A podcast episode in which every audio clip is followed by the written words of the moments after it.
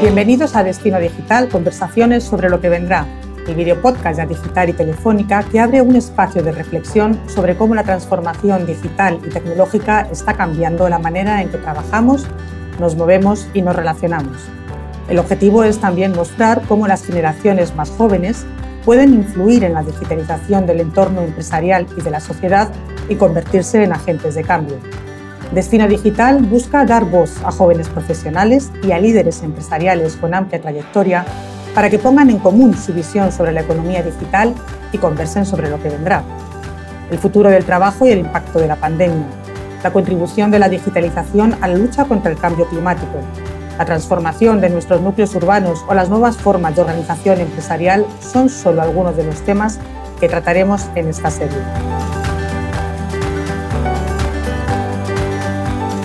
En este primer episodio queremos poner sobre la mesa las fortalezas y los desafíos de la sociedad digital. ¿Cómo puede España convertirse en una sociedad más próspera? ¿De qué forma podemos aprovechar las ventajas de la digitalización para aumentar nuestro bienestar? Soy María Lázaro y para hablar de estos temas, hoy tenemos con nosotros a Sergio Osle, consejero delegado de Telefónica España, y a Karina Espilka, presidenta de Adigital dos profesionales con amplia experiencia en estos temas. Permitidme que les presente. Sergio Sle es ingeniero de telecomunicaciones por la Universidad del País Vasco y máster en Administración de Empresas por la Graduate School of Business de la Universidad de Stanford. Antes de unirse a Telefónica, fue socio de McKinsey, donde colideró las áreas de telco y de media. Karina Spilka es licenciada en Ciencias Económicas y Empresariales por ICADE y Executive MBA por el Instituto de Empresa. Es también socia de la firma de Venture Capital CAFAN, uno de los fondos de inversión en empresas de tecnología más importantes de España, y antes fue CEO de ING Direct en Francia y en España. Karina, Sergio, gracias por estar aquí y acompañarnos. Muchas gracias. Gracias a vosotros. Karina, para empezar contextualizando de qué estamos hablando, querría preguntarte cuál es el impacto económico de la economía digital en España. ¿Cuánto representa? Bueno, yo creo que en los últimos años ha quedado de manifiesto que España es un país que es capaz de adoptar tecnología, que es un país que en los años que hemos vivido más difíciles de la pandemia hemos visto cómo se ha acelerado el uso de la tecnología y, bueno, pues ha quedado evidente que ya la parte de digitalización supone una parte, una parte importante del PIB. En este momento es el 22% del PIB español. Y hemos crecido en el último año y medio que venimos desde el 19, con lo cual lo que se pone de manifiesto es que realmente hay un crecimiento cada vez mayor y hay ganas y hay necesidad de adoptar estas tecnologías. Yo creo que ahí tenemos todavía el gran reto de la digitalización de la pyme, tenemos el gran reto de la capacitación digital de la sociedad, ¿no? de, de, todos nosotros de una manera u otra, y cómo no, la asignatura pendiente de la innovación, que bueno, cuando nos comparamos con los países vecinos, pues en España yo creo que todavía tenemos que hacer un esfuerzo algo mayor, ¿no? Por innovar más rápido y mejor. Y soy muy optimista con esta contribución porque al final pues creo que estamos en un país, y eso Sergio yo creo que tú nos lo vas a poder contar muchísimo mejor, donde tenemos algunas ventajas casi naturales, ¿no? Por un lado, tenemos una situación mm, geográfica que nos permite realmente ser el punto más cercano de conexión con Estados Unidos y toda la parte de los cables submarinos, que seguro que ahora nos vas a contar, y, al final pues eso hace que España geográficamente tenga esa ventaja, además de ser un país donde las energías renovables y la sostenibilidad pues también, también funcionan. ¿no? Y yo creo que eso ha hecho que seamos uno de los países más avanzados en conectividad. Pero aparte de, la fortaleza de nuestra conectividad, yo creo que tenemos otros componentes importantes, como puede ser, eh, al final, todo el desarrollo que ha habido de emprendimiento en España. Tenemos dos hubs digitales o dos hubs de emprendimiento, los más importantes de Europa. Y luego, pues, eh, cosas que casi son como eh, ventajas mm, blandas, por decirlo de alguna manera, ¿no? pero que es el atractivo que tiene este país para atraer talento y el idioma, que ahora con todos los PERTES y todo lo que se está invirtiendo en el español, pues va a ser uno de los grandes idiomas en la digitalización. Karina, nos has hablado de conectividad y me gustaría, Sergio, profundizar un poquito más en, esto precisamente, ¿no? ¿Qué importancia tiene la conectividad en el desarrollo de la economía digital y la digitalización?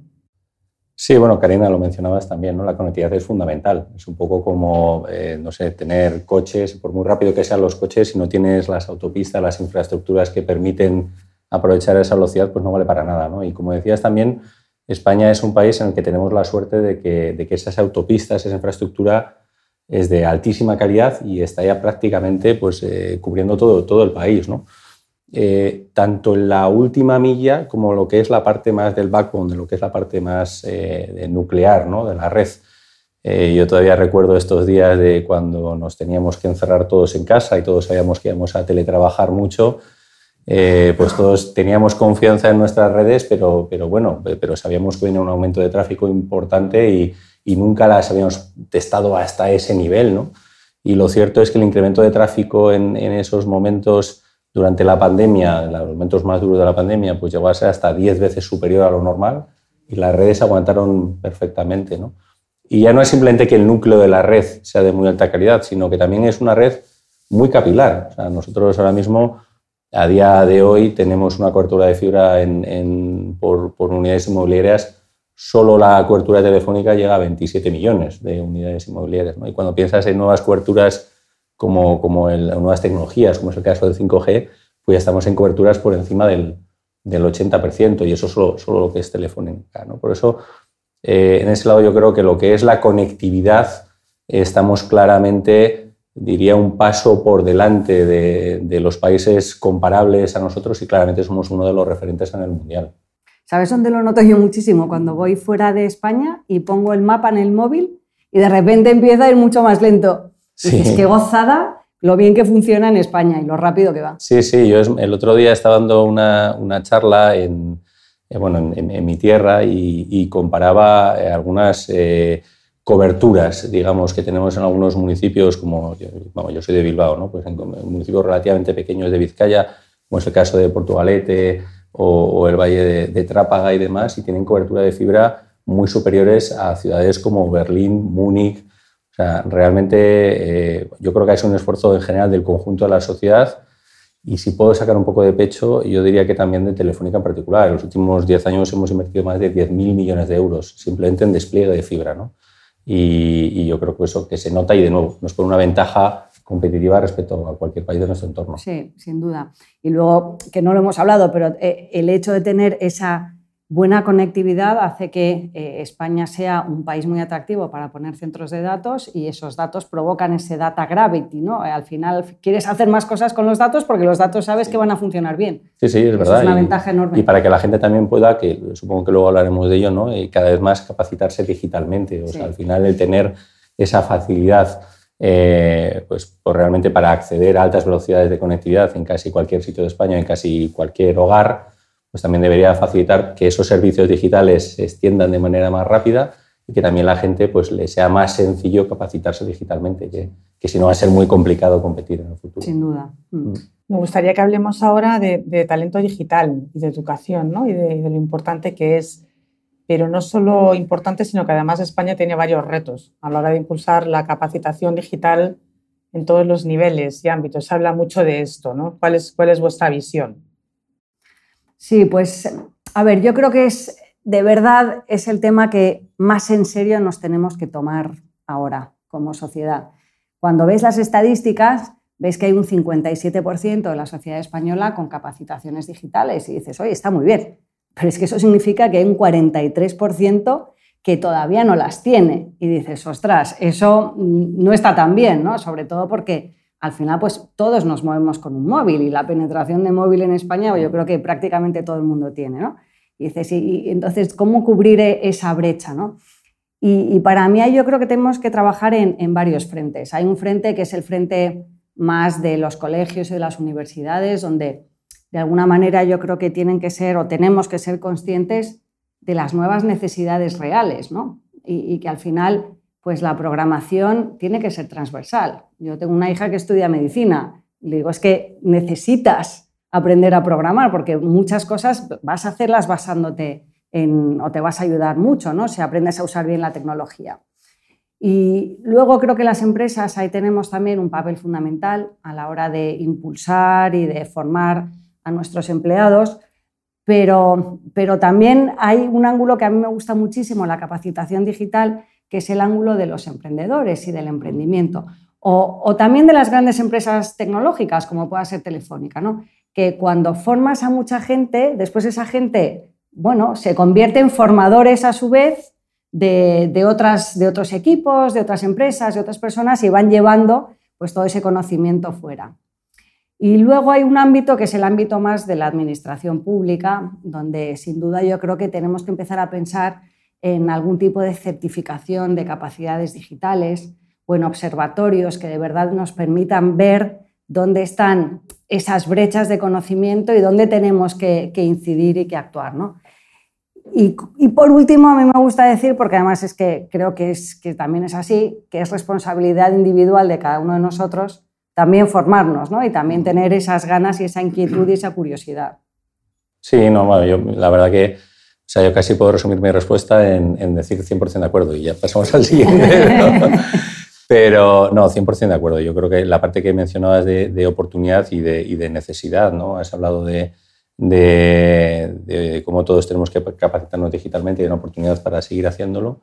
Eh, pero no solo las personas, y lo mencionabas tú también hace un ratito, ¿no? también en las pymes. O sea, en, en España eh, apenas un 25% de las pymes eh, está en un nivel de digitalización suficiente ¿no? para ya a día de hoy poder realizar el trabajo de la manera más, más productiva, con lo cual ahí tenemos un camino pues muy importante. Ahora se están haciendo muchos esfuerzos en torno al digital, también integradores como nosotros y otros que estamos intentando ayudar, pero un recorrido muy, muy amplio. ¿no? Además, eh, cuando lo macheas un poco con la anterior eh, pregunta respecto a la conectividad, es, curioso ¿no? que quizá países de nuestro entorno que tienen menos esas autopistas eh, acabadas o finalizadas, en cambio, sí que tienen una capacitación mayor tanto a nivel de pymes, a nivel de ciudadanos. ¿no? Yo creo que hay algo aquí que como sociedad pues todavía nos queda, de, nos queda impulsar. ¿no? Hay, una pieza ahí del puzzle que no acabamos de, meter en el sitio. ¿no? Y 100% de acuerdo, al final eso se hace eh, a lo largo de la educación a todos los niveles, en la, universidad, nosotros ahí colaboramos como podemos con, nuestras cátedras, ¿no? pero bueno, desde, desde que son los niños muy, muy pequeños, aquellos que tenemos niños pequeños, pues ya sabemos que son muy fans de las máquinas y tal, y tenemos que conseguir que no solo para los juegos y para el YouTube, sino para, para algo también un poquito más de, provecho. Eh, y también aplicando nuevos modelos. ¿no? Y hay un tema eh, que, como ya conocemos bien, porque lo estamos, en España lo estamos impulsando eh, nosotros, no, no quiero sonar anuncio comercial, pero realmente es súper interesante como ejercicio para aplicarlo en otros ámbitos también, que es la iniciativa de Escuela 42. No, no sé si la conoces, Sí, ¿La has estado alguna vez? Sí, no, no, he estado, no he estado. Pues tendrías que estar. Está relativamente cerca aquí, tenemos aire acondicionado también, o sea que se puede visitar incluso en verano. Y, y, es un sitio fantástico para aprender. Yo que soy, yo que soy pues, ingeniero de formación y, y, aprendí a programar a la vieja usanza, casi con el, con el ensamblador y el Pascal, la verdad es que ves ahora eh, como una, estas metodologías nuevas en las que realmente los alumnos aprenden ellos solos, basándose en, otros compañeros, eh, mucho autoaprendizaje, pero asistido, incluso a través de una especie de algoritmos que les va marcando la, ruta de los diferentes desafíos que tienen que ir superando para aprender. Y es, fascinante, ¿no? O sea, hoy en día tenemos una serie de metodologías, esto en concreto pues aplicado a este esfuerzo de Escuela 42, pero se puede aplicar a cualquier ámbito, en el ámbito que también es muy importante como es el reskilling ¿no? en, las, en, las, empresas de formación. Pero hay un tema que, que, cuando hablamos de estas cosas siempre menciono y que además yo tengo un especial cariño personal quizá por mi pasado muy, muy, muy reciente, que es la importancia de las humanidades. O sea, yo creo que al final, en el mundo en el que estamos yendo, además en el mundo en el que cada vez pues, la inteligencia artificial está jugando un papel mayor, hay muchos trabajos que necesariamente se van a reinventar, ¿no?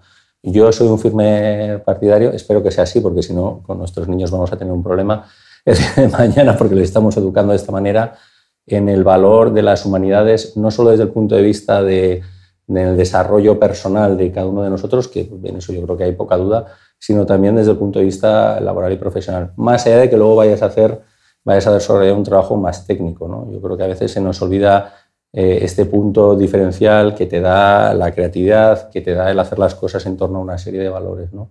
y desgraciadamente quizá a veces estamos muy centrados en que oye, pues las nuevas generaciones aprendan a programar desde que tienen tres años, aprendan chino, aprendan tal, y, se nos olvida algo muy básico, quizá los que somos de una generación un poco anterior sí que estaba más metido en nuestro currículum. Yo creo que ese, ese, ese balance entre, oye, no perdamos una educación, si quieres, un poco más clásica, más basada en valores y, y, en, y en, y en las humanidades, ¿no?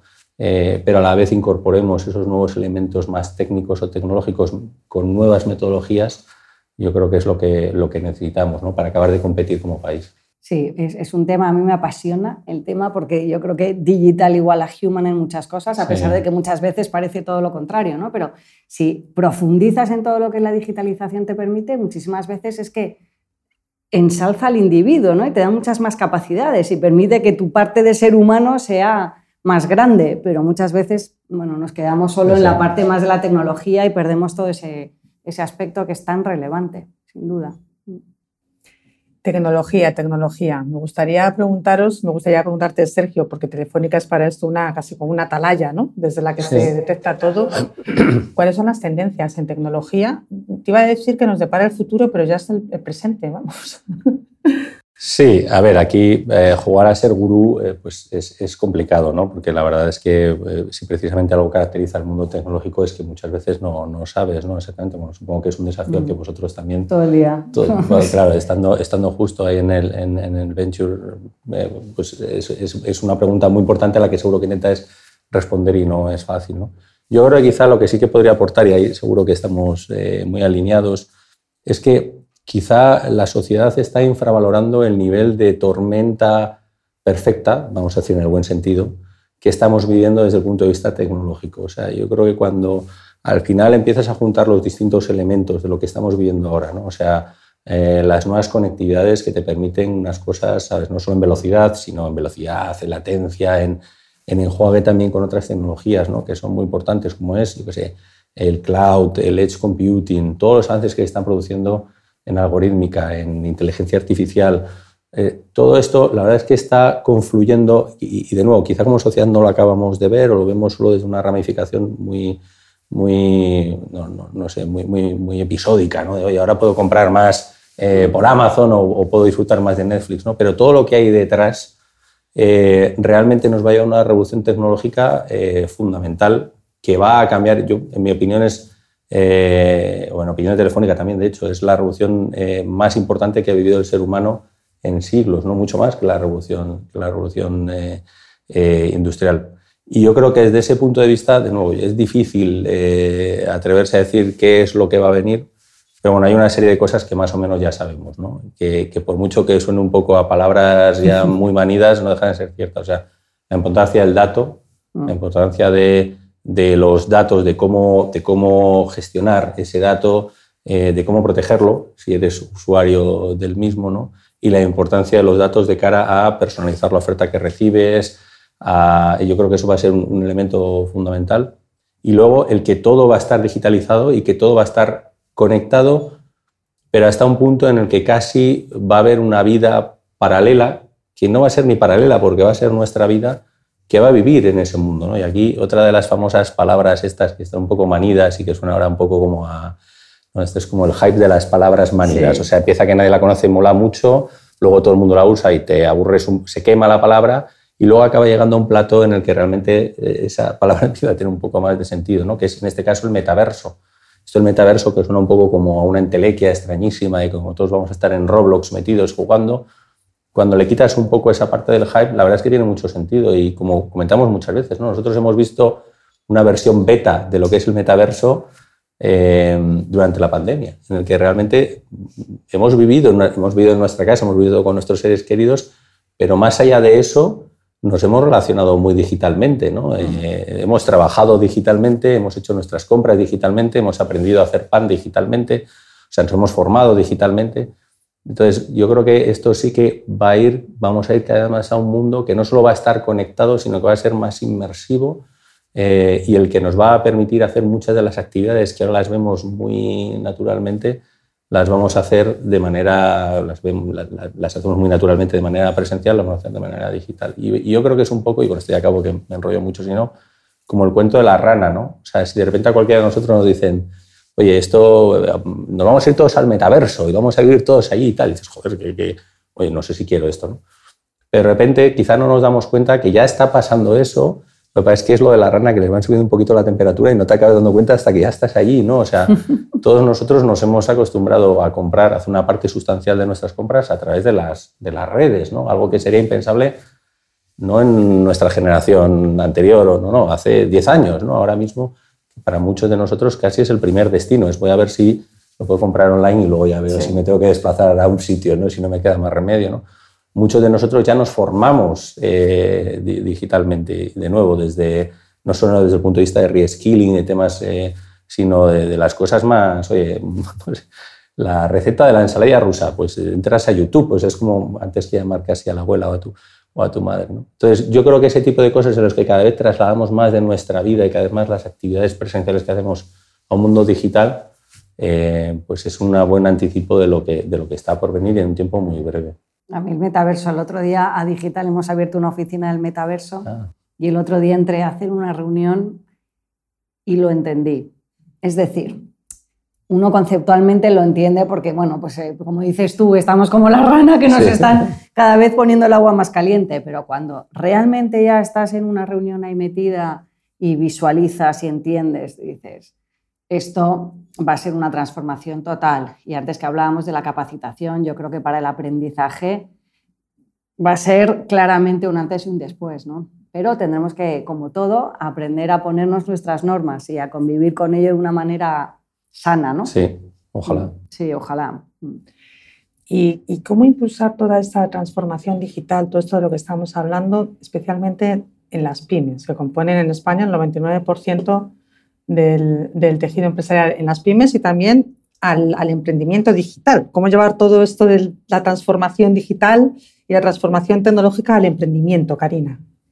Bueno, la verdad es que en el tema del emprendimiento, en España estamos viviendo unos años mm, vibrantes, ¿no? Porque en los últimos 10 años el panorama ha cambiado muchísimo. Cuando hace 10 años tú preguntabas a la gente, nadie quería ser emprendedora y ahora eh, ir a trabajar en una startup casi se ve mejor que ir a trabajar en una gran corporación. ¿no? Entonces yo creo que ha habido un recorrido muy importante. Están pasando cosas que también ayudan en esa dirección. ¿no? Hablábamos antes, pues en España tenemos dos hubs, que son Madrid y Barcelona, donde bueno, pues ocupamos el quinto sexto lugar eh, de emprendimiento en, Europa y donde empieza a haber ya emprendedores de segunda y de tercera generación, gente que ya ha montado sus empresas, gente que le ha ido bien, que ha demostrado tener éxito, que revierte otra vez en el ecosistema y sobre todo lo que decíamos antes, que ha enseñado, ¿no? Ya sembrado esa semillita de mm, yo también tengo ganas de emprender y por lo tanto salen muchas más nuevas empresas. Y luego empieza a pasar en España algo, bueno, y por cierto, que Telefónica tiene mucho que ver con eso, porque desde hace muchísimos años habéis sido muy pioneros e impulsores con Guaira y con todos los programas que tenéis cuando nadie en España hablaba casi de emprendimiento. ¿no? Y, y está empezando a pasar algo que es muy relevante para el país, que es que muchas de estas empresas empiezan a ser grandes empresas, ¿no? Empiezan a ser las empresas que decimos el IBEX 35 del mañana, que son todas estas scale-ups, que ya contribuyen, pues mira, el año pasado eh, las, hay 400 scale-ups calificadas como tales en España, de las más importantes, eh, entre ellas, que entre las 10, 15 más importantes, facturaron ya más de 3.600 millones de euros. O sea, son empresas que generan actividad económica, que generan empleo. ¿no? Y, por eso bueno, pues hemos hecho esta nueva asociación STEC que intenta organizarlas. Y luego está pasando algo en España muy importante que es eh, la nueva ley de startups. Ahí somos, seremos el primer país cuando se apruebe en regular este tipo de empresas y, y, creemos que eso es un avance y creemos que eso es importante, ¿no? porque de alguna manera pues, ya te permite tener un marco de referencia. Yo siempre tocando el tema de las pymes, pues creo que es responsabilidad de los emprendedores y responsabilidad también de las grandes empresas ser ejemplo ¿no? y, ayudar a, las pymes en su digitalización, porque en España pues, ocupamos el lugar 16 de Europa en digitalización de pyme. ¿no? Eso significa que estamos por detrás del lugar que ocupamos como economía y que tenemos que, impulsarlo. Se están intentando hacer muchas cosas, kit digital, eh, bueno, pues y todos los programas también de, ayuda, Pero la pyme, y esto sabéis mucho vosotros, tiene que entender que digitalizarse no es tener una web, que digitalizarse de verdad es tomar decisiones basadas en datos, es tener eh, parte de su infraestructura en el cloud, es vender a través de digital, es vender fuera, pues todo lo que ya sabemos. Sí, como bien dices, ¿no? al final para la pyme, la pyme eh, se enfrenta a un problema que es un poco el de cualquier gestor, que, por mucho que tú estés convencido en el concepto, de decir, si esto sería bueno para mí, al final ese proceso de digitalización te lleva a una cierta inversión en el corto plazo que luego tienes que creer que realmente en algún momento en el medio plazo va a dar su fruto. ¿no? Y eso quizá yo diría que, hay, seguro que estás de acuerdo también, que hasta hace poco tiempo pues no veían tanto el retorno típico, bueno, sí, pero yo ya tiro. O sea, no voy a invertir, y no simplemente en herramientas, sino es incluso en talento, ¿no? Se va a invertir en talento o en formar a mi gente o en tal, porque total, mira, esto ya, pero para cuando toque, pues igual ya, estoy todo ya estamos todos jubilados.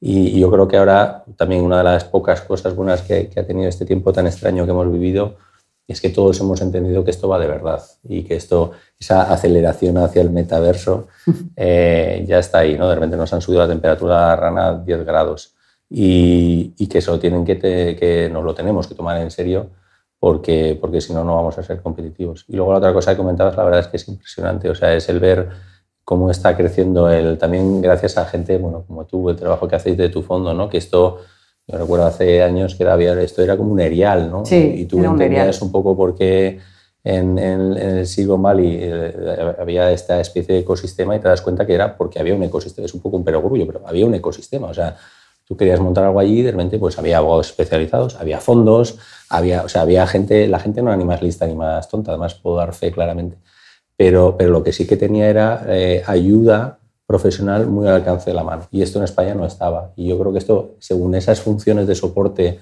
se han ido profesionalizando y apareciendo en España, vosotros sí que sois los auténticos habilitadores de que de repente alguien con una idea diga, bueno, tengo esta idea, quiero empujar, tengo una serie de capacidades, necesito ayuda, ¿no? Necesito, necesito ayuda para que me complementen aquellas capacidades que no tengo es el desarrollo de esas, de, justamente de todas esas piezas del puzzle, ¿no? del famoso ecosistema. Pero bueno, tú que vienes de Stanford, una de las claves ahí es, son tus peers, son tus iguales, ¿no? la gente que está al lado tuyo. Y eso es lo que en España tenemos que aprender también a explotar mejor. ¿no? Oye, pues los que están al lado tuyo son los que hacen este ecosistema grande, es la gente que sabe y que está pasando por cosas iguales a las tuyas. Totalmente, mm. totalmente. Pero bueno, eso, el trabajo que hacéis es, es, es muy importante. Y bueno, ojalá hubieras estado aquí gente como vosotros hace 20 años, Pero bueno, aunque sea tarde, ya vais llegando y estáis haciendo un trabajo buenísimo. Y yo sí que creo, yo sí que soy muy optimista respecto a la posición que España va a ocupar en ese mundo. Porque lo comentabas tú al principio, o sea, no solo el chiste de, de oye, que hace bueno y tal, y el, el, sol, aunque a veces estemos a 42 grados, ¿no? Pero bueno, quitando estos días tan complicados, pero en general es verdad que el clima es mejor. Parece una tontería, pero es, es importante. O sea, hay pocos hubs donde realmente a la gente no le apetezca vivir, con lo cual es un tema importante. Pero más allá de eso, o sea, hablábamos antes, están las infraestructuras, el carácter en general, nuestra cultura es bastante innovadora, es bastante... Eh, la gente tiene ganas, es verdad que yo creo que hay una especie de falso mito respecto a que todos queremos ser funcionarios, los jóvenes quieren ser funcionarios, yo creo que no es cierto, de verdad que no. Yo creo que hay, un, hay una cultura emprendedora y no tienes más que ver la historia de España para ver que esto ha sido así, ¿no? Históricamente, y yo creo que simplemente lo que necesitamos es poder dar a la gente que quiere emprender esas herramientas y ese apoyo que quizá hasta hace poco la gente sí que se veía como, oye, me voy a hacer funcionario, pero no porque me guste más o porque quiera la comodidad, sino porque me cuesta ver más otras opciones. ¿no?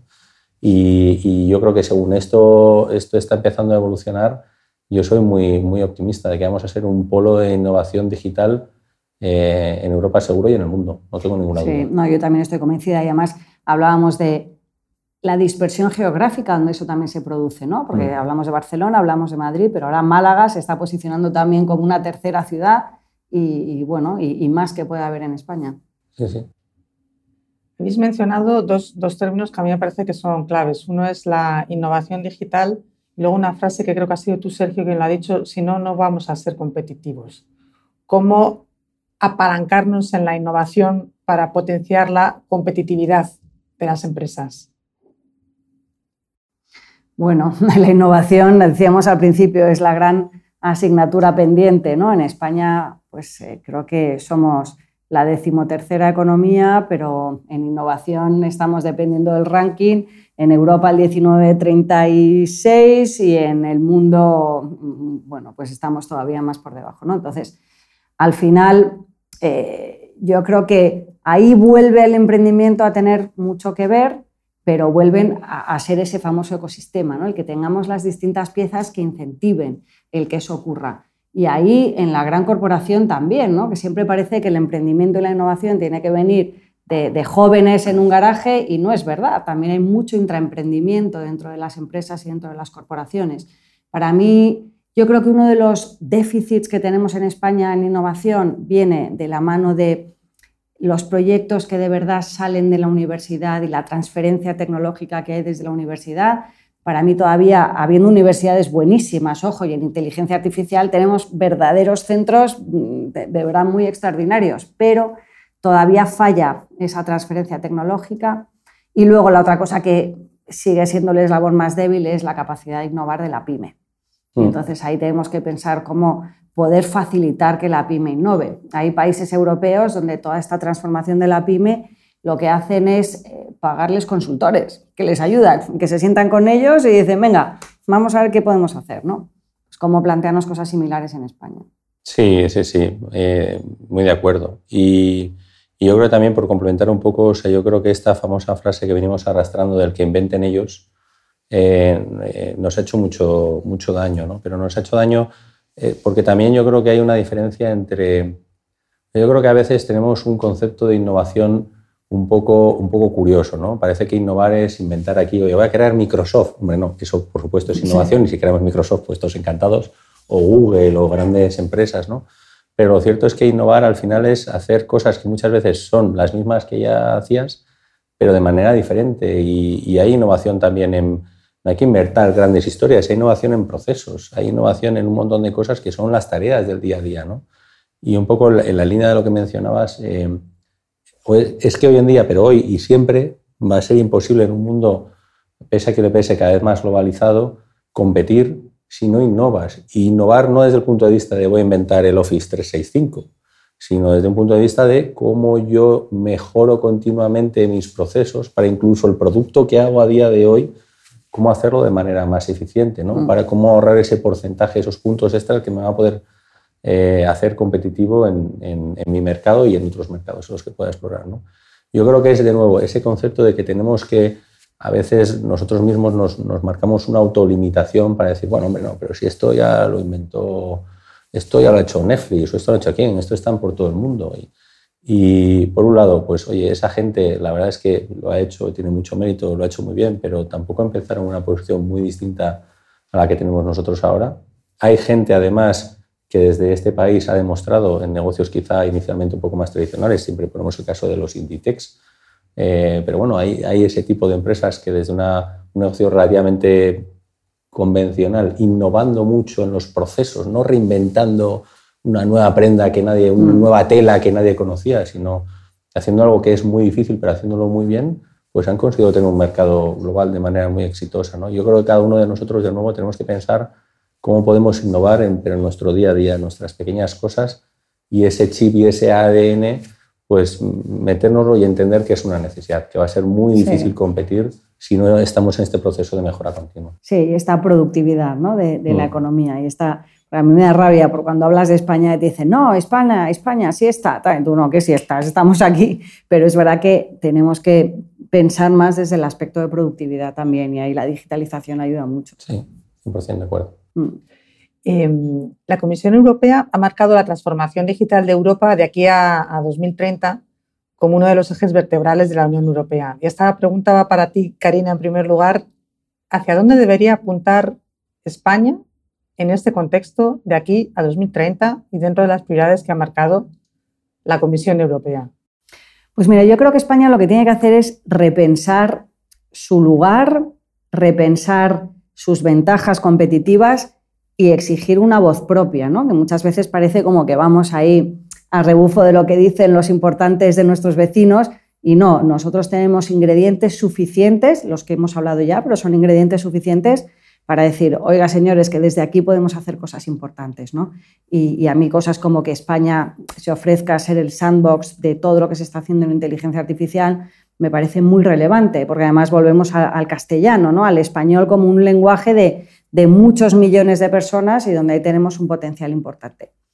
Yo creo que se nos vienen nuevas regulaciones intensas, que va a ser un reto para las empresas grandes y para las pequeñas también, por supuesto, adherirse e implantar todo lo que se nos viene con el Data Act, con el Digital Service Act, con el Digital Market Act, con todo lo que está pasando, ¿no? toda la regulación que viene alrededor de inteligencia artificial. Y yo creo que ahí, pues, bueno, eso, que tengamos nuestra voz propia, que sepamos aprovechar nuestro lugar competitivo y, aprovechar también la presidencia que vamos a tener de la Unión Europea para convertirnos en, realmente en alguien relevante en este mundo en Europa. Para terminar, me gustaría pediros a los dos un mensaje final que, que sea poco más que un tuit, por favor, porque si no nos alargaríamos demasiado. ¿Cuáles, serían las, ¿Cuáles son las fortalezas de la economía y de la sociedad digital en España? Para recapitular esta conversación. Bueno, es que yo, resumirlo en un tweet, por esto, no por esto no tengo Twitter yo. Me sería imposible. Pero yo, yo, creo que el mensaje importante, si puede ser un poquito más extenso que un, que un tweet, es, yo, creo que no, no tenemos, o sea, vivimos en un, un, periodo histórico en el que estamos en una transformación brutal, que yo creo que no somos todavía, cuando nuestros descendientes miren hacia atrás, marcarán este punto de la historia pero nosotros que lo estamos viviendo creo que no somos 100% conscientes. Y tenemos la suerte, trabajada por otro lado, de encontrarnos excelentemente preparados. O sea, excelentemente preparados. Tenemos todo, tenemos las infraestructuras, tenemos una generación de ciudadanos súper preparada, que viene además de, bueno, de, un sistema educativo que ha funcionado bastante bien. Eh, tenemos grandes empresas, empezamos a tener un ecosistema digital que no está quizá al nivel de Silicon Valley, pero que empieza a aparecerse y empieza ya a tener todos los elementos necesarios para fomentar la, innovación. Eh, realmente no tenemos excusas y yo creo que si perdemos este tren histórico, esta vez, en este momento de nuestra historia, sí que se puede decir que es culpa, que es culpa nuestra. O sea, es culpa de las personas que tenemos que tomar estas decisiones y realmente saber aprovechar estas oportunidades para ponernos en el liderazgo eh, de la economía de, innovación para, los próximos siglos. Eh, firmemente creo que esta vez no hay excusas, está todo, todos los elementos están ahí. Yo voy a intentar el tuit, a ver si lo consigo, pero yo diría, España, país del dato y de la conectividad, España, país del talento, España como país de scale-ups y aprovechemos todas las oportunidades de los fondos Next Gen que para eso los tenemos y a ver si realmente eso consiguen terminar de ser el impulso. Bueno, pues Sergio Osle, consejero delegado de Telefónica España, y Karina Spilka, presidenta de Digital, muchísimas gracias de nuevo a los dos por acompañarnos en este primer episodio de Destino Digital, conversaciones sobre lo que vendrá, y por aportar vuestra visión y vuestras reflexiones sobre el desarrollo de la economía digital y la sociedad digital en España. A quienes nos escucháis, recordad que podéis consultar también la grabación en vídeo de este programa en destinodigital.adigital.org. Nos vemos y nos escuchamos en el próximo episodio.